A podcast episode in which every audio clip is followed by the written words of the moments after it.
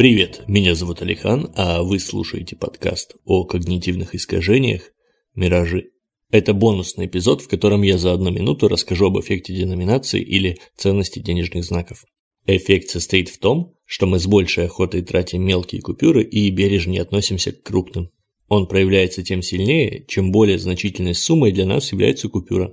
То есть эффект зависит не от номинального значения, а от фактической ценности – Имея дело с миллионом венесуэльских боливаров, мы подвержены искажению меньше, чем когда речь идет о 100 долларах. Эффект проявляется как при финансовых операциях, когда оценивается стоимость акций, так и в повседневной жизни, когда мы легко тратим скопившуюся мелочь на ерунду.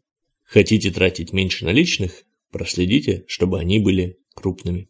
Следующий полный эпизод, как всегда в понедельник, не пропустите.